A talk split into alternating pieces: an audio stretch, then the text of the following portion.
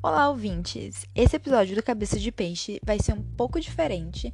Não teremos um tema em foco. Na verdade, vamos falar sobre várias coisinhas ao mesmo tempo, porque depois de algumas conversas com algumas amigas, e uma especial, é, eu percebi, né, que eu não contei minha história aqui. E, né, uma das, um dos puxões de orelha mais do que merecido foi as pessoas que te escutam não sabem quem você é. E eu acho que é um pouco até pretensioso da minha parte achar que quem me escuta são pessoas que me conhecem e, tipo, já sabem quem eu sou. E muitas vezes não, né? E muitas vezes, e muitas vezes barra, pode ser que, né, talvez, quiçá, não, não, não seja, né? Não seja essa pessoa o que me faz ficar até um pouco envergonhada, porque eu acho que é, seria muito mais fácil se a pessoa me conhecesse, daí eu não ia precisar ficar falando muito sobre mim ou a minha vida ou qualquer coisa do tipo. E aí, já falando sobre mim, a minha vida e qualquer coisa do tipo, uma das coisas que você tem que saber sobre mim, tem não, né? Tipo, vocês não têm nada, mas enfim, uma das coisas que eu vou compartilhar aqui sobre mim é que eu sou, como eu gosto de dizer, é, que eu tenho o Sol em Peixes e o Ascendente Sagitário. Então, é, de, de repente um dia a gente faz um episódio sobre signo pra você que acha que, tipo, tá, nessa informação não significa nada pra mim. Pra quem entende um pouquinho de astrologia, vai falar, hum, I know you. É, enfim, e eu sou comunicativa, espontânea e tímida ao mesmo tempo. É meio esquisito você pensar que essas coisas podem andar juntos na mesma pessoa. Talvez. Não sei, mas é, eu me enquadro um pouco nisso porque eu sempre fui muito comunicativa, sempre gostei muito de falar. Meu Deus, as pessoas têm que me mandar cala a boca na maioria das conversas em grupo, porque se você deixar, eu coloco uma quinta, sexta, oitava marcha ali e eu vou falando, entendeu? Eu sou a pessoa que fala, eu vou, eu vou embora, porque dentro da minha cabeça vai ter sempre assunto, o assunto é infinito. Então se a gente tá junto, Se tem uma coisa que eu não gosto, na verdade, é gente que não puxa assunto. Sabe aquela pessoa que você conversa, às vezes tá conhecendo uma pessoa nova, que seja um amigo que você ah, não vê há muito tempo, daí você se reencontra, né? Pra entender ali um novo, uma nova vida da pessoa. E aí a pessoa só fica. É. Né?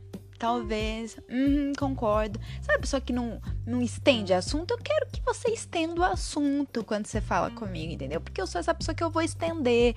Né? Minha amiga Luísa, se você ouvir esse episódio, você vai lembrar. Uma vez a gente, eu tava dormindo na casa dela e aí, tipo, a gente foi dormir de madrugada e tinha algumas outras pessoas dormindo.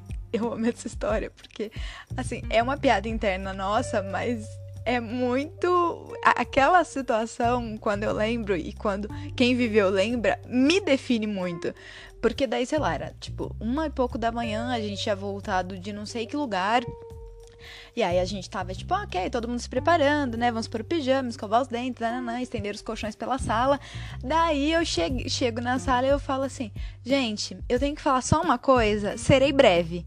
E nesse serei breve, fomos dormir 5 horas da manhã. Então, assim, o meu serei breve é fiquei falando por quatro horas. As pessoas com sono, é, eu sei que deve ter alguns perfis de pessoa que devem detestar esse tipo de comportamento que eu tenho. Mas, enfim, é, essa, essa sou eu em essência. Eu gosto de conversar, eu gosto de gente e eu gosto de gente interessada e interessante. Então, meu filho, você quer conversar? Ai, vamos se abraçar, vamos sair conversando eternamente, sabe? Que é, que é isso. É... E ó, já, já perdi um pouco o fio da meada, mas em essência eu sou uma pessoa comunicativa, gosto de conversar, porém tímida. Né? Eu lembro quando eu era criança e tinha que pegar rifa da escola, que tipo tinha que pedir, né? Porque você tem que vender prenda pra, né, angariar fundo, essas coisas de escola, essas coisas que escola faz para gente, não não faz isso com as crianças. Não faz, sabe? Enfim, é, a escola faz as crianças pedir voto, pedir renda, é, vender número de rifa, essas coisas tudo, né? E aí tinha que bater na porta dos vizinhos para falar, viu, você compra uma rifa aqui que é para ajudar a escola, não sei o quê, para ajudar o grupo de balé, para, sabe essas coisas. E eu era extremamente tímida para fazer isso. Eu não, eu não, era horrível. É, assim, eu não conseguia fazer isso sozinha. Eu, precisa, eu pedia para os meus pais levarem para o trabalho, falarem com os vizinhos para vender para mim, ou eu só ia quando tipo tinha alguma colega, algum amiguinho que ia comigo, ou de preferência um grupo que alguém ali era o primeiro a se manifestar que depois que alguém se manifestava, eu até já dava uma desenrolada. Mas eu era extremamente tímida pra mostrar minha cara é, de, a princípio. Mas ao mesmo tempo, olha só que pessoa confusa, né? Enquanto criança ainda, eu adorava participar de coisas, eu adorava me mostrar ao mesmo tempo que eu era tímida, eu acho que tinha uma timidez em essência, mas ao mesmo tempo eu gostava de aparecer. Eu sempre fui essa criança que gostava de aparecer. Então participei de teatro, participei de coral, participei de dança, participei de grêmio acadêmico. Eu era essa criança que estava envolvida em tudo, recital. Eu era essa pessoa que assim, minha filha, precisamos de alguém aqui para eh, ser a a coelha no teatro. Eu, eu quero, eu quero, eu quero participar de tudo. Eu preciso. Sabe o ajudante da sala? Essa, essa criança aqui. Ah, eu queria ser ajudante da sala, eu queria ser essa pessoa que estava em foco. Eu não, não importa o que fosse para fazer, eu queria estar lá, eu queria aparecer, eu queria que as pessoas me vissem.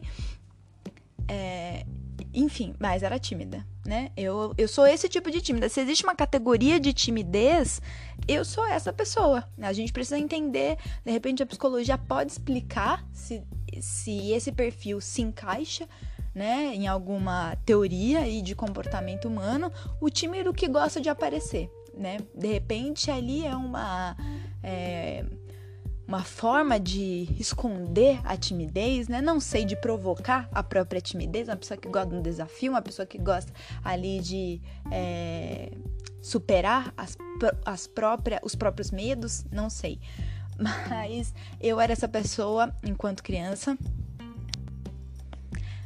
Enfim, e engraçado que eu tô falando que eu vou contar minha história e meio que já comecei a contar, mas já de maneiras totalmente é, curvas, né? Não, não é uma história muito linear. Que inclusive essa minha amiga maravilhosa que me deu o toque é tipo assim, as pessoas só sabem sua história em pedaços.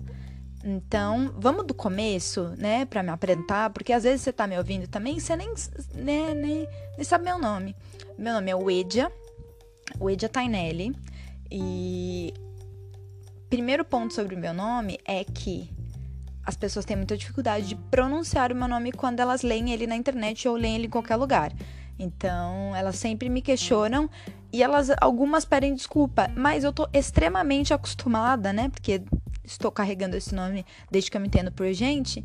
Então eu não me importo que as pessoas me perguntem se elas estão falando certo, como que, fala, como que fala, ou mesmo se elas falam errado num, num princípio, porque isso não é uma coisa que me incomoda, para falar a verdade, né? Já tô acostumada e já me chamaram de Solange pelo call center. Call center foi sempre a, o meu pior pesadelo em relação a isso, porque quando você vai ficando mais velho e você tem que atender call center e a pessoa fala, oi, com que, é que eu tô falando? Eu já metia um, sei lá, é Ana, é Sabrina, é Manuela, porque ter que falar meu nome era sempre um saco que a pessoa do outro lado nunca entendia. É, então o Edia realmente é um nome pouco tátil, digamos assim, para o vocabulário de boa parte da população. Eu até ficava surpresa quando era criança que as pessoas com quem acertava de primeira, porque sempre era um Edia, um Védia, um Vedia, um, enfim, um Wendy, tipo, e eu amo quando meu meu pai adorou esse nome porque foi minha mãe que pensou, tipo, minha mãe, sei lá, ah, um dia sonhei, ah, esse nome. Foi os anjos trouxeram esse nome até mim. E o meu pai gostou muito desse nome quando ela contou pra ele, porque ele falava que era um nome que não ia ter apelido. E de fato, nunca tive apelido.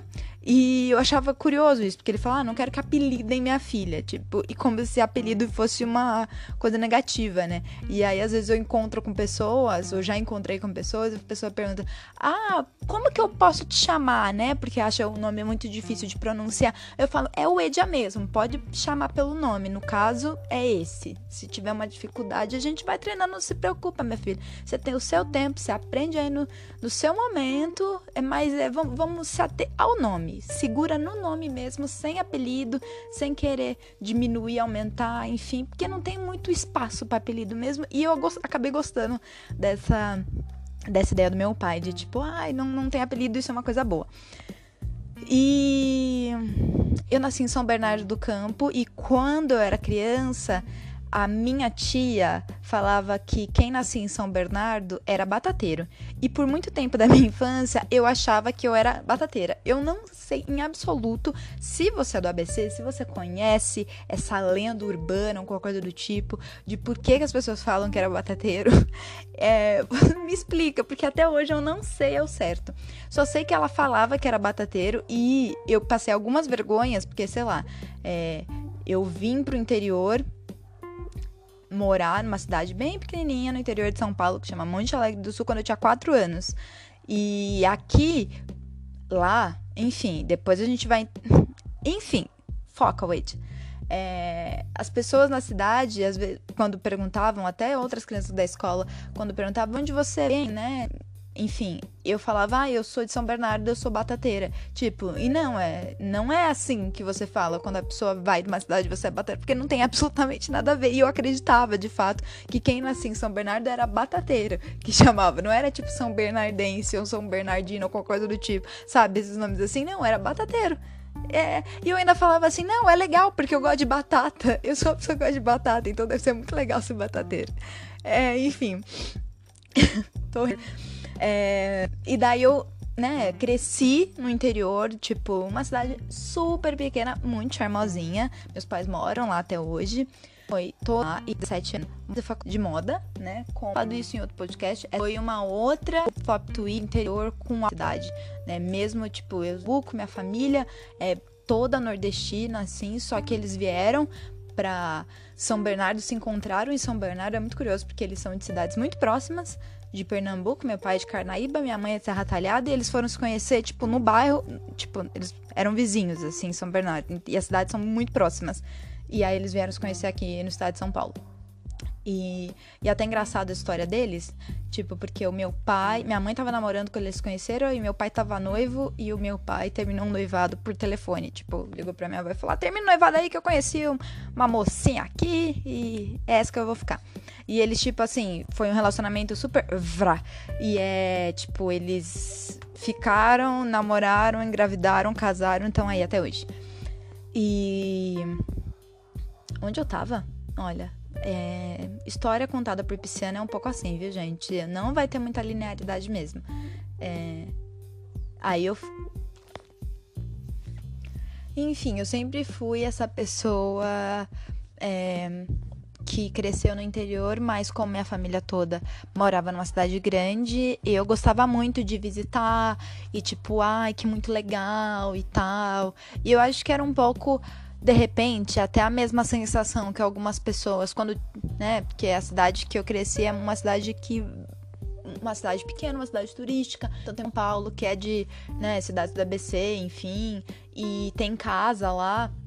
Então eu acho que, né, jovens, crianças, enfim, que podiam casualmente passar o fim de semana lá também pensavam, ai, que cidade legal, que cidade gostosa de visitar e tal. Mas eu acho que a diferença de percepção é que eu queria morar na cidade grande. E eu acho que são poucas as pessoas que olhavam, tipo, da mesma idade que eu, por exemplo, sei lá, 14, 15 anos, que olhavam para uma cidade de 7 mil habitantes falavam, ah, eu quero morar aqui, sabe? Por milhares de questões de, tipo, você ter entretenimento para o para pessoa jovem, digamos assim.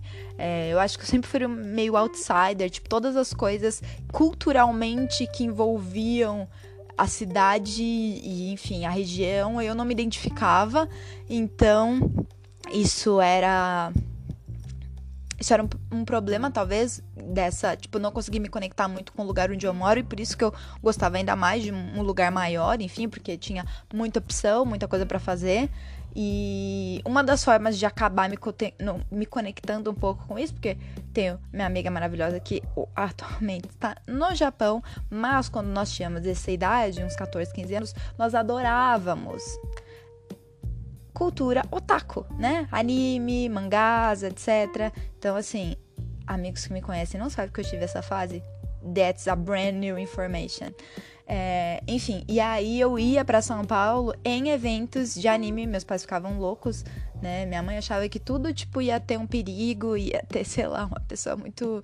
É, Ai, meu Deus, deixa minha filha nesses negócios e tal. É, nem fui tanto quanto eu gostaria, mas alguns ela acabou deixando, enfim, porque eu tinha primos que moravam lá e curtiam também, então quando eles iam, ela até, tipo, ah, ok, está na supervisão de pessoas mais velhas, pessoas que eu conheço, então beleza. Então isso já era tipo uma um contato com pessoas completamente diferentes do que eu tava acostumada morando no interior e tipo era muito legal, porque daí tinha, ai, nossa, pessoas de cabelo colorido e tipo pessoas de vários estilos e ouvindo músicas diferentes e com vivências totalmente diferentes, e eu acho que sempre gostei disso. Sempre gostei, como eu disse, né, no começo, eu sempre gostei de conversar com pessoas. Então era muito legal é, ter contato com essas pessoas diferentes. E eu gosto muito de dizer também que é eu nasci com a internet. Eu sou rata de internet, nasci com a internet. Então, eu ganhei meu primeiro computador quando eu tinha 11 anos de idade. E é, participar de grupos de Orkut, fóruns e grupos de MSN que falavam sobre essa cultura anime, mangá e etc, era uma porta de, só de ida pra se conectar com pessoas diferentes, histórias diferentes, pessoas do Brasil inteiro. Então, assim, eu ficava, tipo, all day long na internet porque, tipo, não que eu não tivesse meus amigos da cidade, enfim e tal, mas para mim era muito legal isso porque eu tinha, eu tinha a oportunidade de conversar com gente que eu não conversava no meu dia a dia, que tava muito longe de mim, assim, não longe só, né, fisicamente, mas longe, tipo, de realidade mesmo. E isso sempre me encantou. Então, eu aprendi demais, assim, sabe? É, foi crescer muito com vivências que não são as que eu tenho contato diretamente, então por isso eu sou muito defensora da internet, dos meios de comunicação e tal, porque isso é, me levou para um lugar bom, me levou para um lugar positivo, sabe? É, isso faz muito parte da minha trajetória internet e, inclusive, dentro da minha escolha de, de faculdade, porque eu conheci blogs de moda, por exemplo, acho que eu tinha uns 13, 14 anos e a minha identificação com moda tem muito a ver com a minha identificação com autoestima também, mesmo antes de ter uma identificação necessariamente como uma mulher negra nessa sociedade, né, que, que vocês sabem bem como é. Mas foi um início, sabe? Porque foi através da moda que eu comecei a me achar uma pessoa bonita. Então é bem. Talvez eu precisasse fazer um episódio só para falar disso porque é, é, tem muito, tem muita história isso. Mas enfim, foi através da moda e daí eu queria fazer letras antes, daí depois pensei em fazer jornalismo, daí quando eu vi um monte de blog de moda na internet e tal, aí eu pensei, ah, eu quero fazer jornalismo para trabalhar com moda. E aí, certo dia, vi entrevista da Maria Prata, e aí ela falou, eu acho que ela era editora, ai, agora eu não lembro de qual revista na época, e aí ela falou assim: "Ai, se eu tivesse que contratar uma pessoa para trabalhar comigo, eu contrataria uma pessoa formada em moda, formada em jornalismo, porque o conteúdo é mais importante do que a forma com que você sabe escrever. O jeito que você escreve, você aprende no dia a dia de redação. E eu queria em revista, ah, REAP revistas, né? Enfim, mal sabia eu.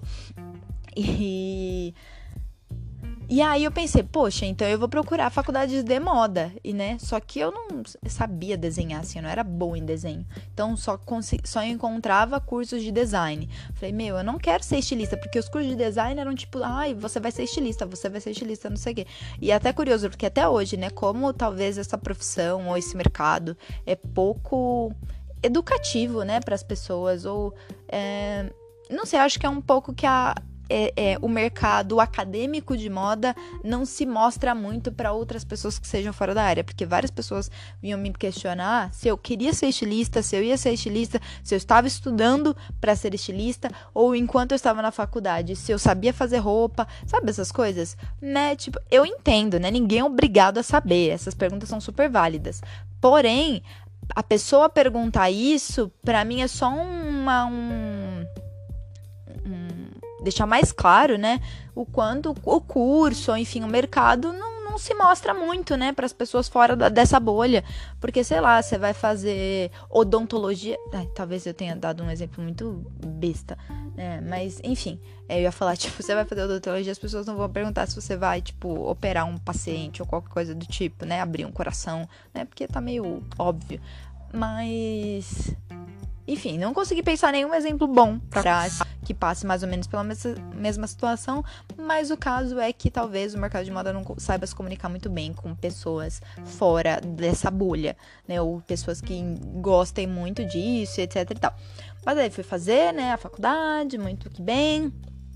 Fiz minha faculdade, eu gosto muito. Ah, Inclusive, né, só para concluir, como eu saí lá do, do design, eu escolhi um curso que era um curso de negócios da moda. Né? Aí eu fiz a Embi Morumbi, que era um curso de negócios da moda, porque era o único curso que na grade estava escrito, numa das matérias, jornalismo de moda. Aí eu falei, mano, é isso. Eu vou ser jornalismo, não sei o quê. E o mais curioso e talvez mais tapa do universo é que no ano que eu entrei na faculdade, a grade mudou, foi reformulada e essa matéria caiu. Na verdade, ela não deixou de existir, ela foi meio que integrada com outra matéria, que era comunicação e alguma coisa assim, só que não chamava mais jornalismo de moda. Eu fiquei, ué, é meio que só por essa matéria que eu tô aqui.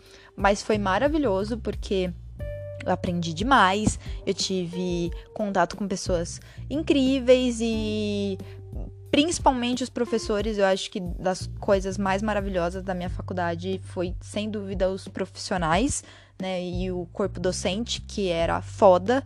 Uh, eu sempre vou falar disso. Infelizmente, o curso não tá mais a mesma coisa hoje, então não tem os mesmos professores. Inclusive, eu fico sempre acompanhando esses professores, porque se eu tiver a oportunidade de fazer um outro curso, só que só para ter uma aula com deles de novo, farei, porque eu, eu tenho um encantamento assim supremo por eles, pelo que eles me, me apresentaram, por metodologia, por, sabe, por carreira, e, enfim, tipo, talvez outras pessoas não, possam não ter sido tão impactadas assim, mas eu com certeza fui, tipo, sou apaixonada por eles é, e muito grata por todos eles. Inclusive, eu lembro muito de ter falado para minha professora, que foi minha orientadora de TCC, no final do curso, que, tipo, ela foi uma das pessoas que me inspirou não só me inspira até hoje, inclusive, tipo, com, enquanto profissional, mas que graças o contato que hoje, né, na época e até hoje, enfim, ser professora. Eu tinha pensado, mas a minha experiência na faculdade me fez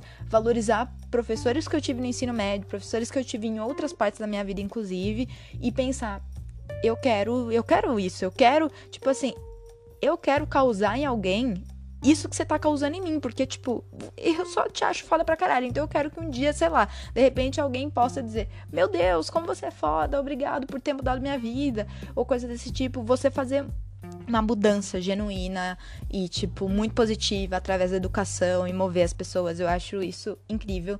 E foi depois dessa experiência que, né, estou pensando mais sobre. Mas, enfim, essa é outra, outra pauta, né?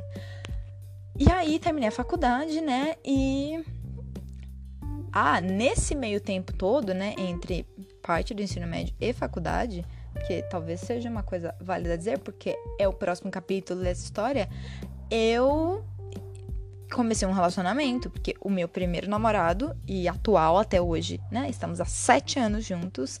É, nos conhecemos no interior, passamos por quatro anos, mais de quatro anos, até cinco, seis, cinco anos de relacionamento à distância. Cinco anos de relacionamento à distância. Então, se vocês querem, de repente, sei lá, um episódio falando sobre relacionamento à distância, de repente eu posso falar, porque, né, tenho alguma experiência nisso. E agora, dois anos morando juntos. Então, um pouco, tipo, vida de casada, vida de, tipo, juntada. Ou qualquer coisa assim, sem muitos rótulos. Eu prefiro não, não encaixar muito. Mas, enfim, vida de companheiros se relacionando juntos, morando no mesmo teto e dividindo as coisas. Então. É, e aí, é, a partir disso, né? Tipo, de estar morando junto, etc., eu saí de São Paulo e vim morar em Amparo, que é a cidade que fica ao lado da cidade onde eu cresci, que foi Monte Alegre do Sul, que é a cidade onde meus pais moram. Então, atualmente, eu moro em Amparo com pretensões de voltar para a minha cidade do coração, que eu amo de paixão, que é São Paulo, em breve. Então, jobs, aquelas. e. E eu acho que é um pouco isso, né? Eu acho que eu tentei resumir de uma forma. Espero que tenha ficado levemente explicativo. Se você não me conhecia, então, não sabia absoluto quem eu era, é, eu acho que agora você pode de repente ter um pouco de noção de quem eu sou, né? Um pouquinho da minha história. Né? Eu acho que. Eu até pensei em fazer, tipo, esse episódio muito maior. Tipo, mas eu acho que também não precisa, sei lá. É, porque eu fiquei pensando muito como é que a gente conta a nossa própria história, né? Porque são tantas coisas que formam quem a gente é, são tantos pedaços, são tantas experiências diferentes. E o mais bizarro é que são muitas pessoas que formam quem a gente é. Bizarro barra legal, né? Que eu acho isso incrível. É, a gente é muito com quem a gente convive, né, com as pessoas que passaram pela nossa vida e consequentemente as experiências que a gente teve a partir disso. Então é até um pouco difícil contar sem incluir ninguém ou sem falar de ninguém, porque essas pessoas foram importantes, né? Positiva ou negativamente, elas foram importantes é, em vários aspectos para formar quem você é, suas experiências foram importantes para formar quem você é. Então é um pouco delicado é, contar sem envolver as pessoas, né? Até por uma questão de tipo. É, a pessoa tem a história dela também. E você é, tipo, coadjuvante da história do outro. Então, você conta, é, às vezes, o que uma pessoa afetou na sua vida e para ela tem uma outra perspectiva. Então, é, enfim, é essas, essas coisas, né? Vocês sabem. Tipo, teia. Teia de emaranhados de, de histórias que vão sendo contadas e compartilhadas e que a gente não consegue ouvir todas as narrativas. Então, eu tentei ter um cuidado para não ficar expondo, sei lá, ninguém, né? Tipo, demais da conta. Enfim. É, eu acho que é isso, então obrigada se você, que você ouviu até aqui. Se você, sei lá, tem alguma dúvida, quer que eu aprofunde algum desses assuntos de experiências da minha vida, é, me manda um, uma mensagem nas redes sociais que eu já deixei aqui. Tô pensando em de repente criar um, um uma, um, um, Instagram, sei lá, tipo alguma coisa, um Twitter, não sei ainda. É, só do podcast pra gente conseguir se comunicar melhor e deixar isso aqui um pouquinho mais profissional, se é que eu posso usar essa palavra, um pouquinho, um pouquinho melhor, né? Um pouquinho mais bem acabado. Vamos, vou por assim. E é isso, obrigada por ter ouvido até aqui e até a próxima, tchau.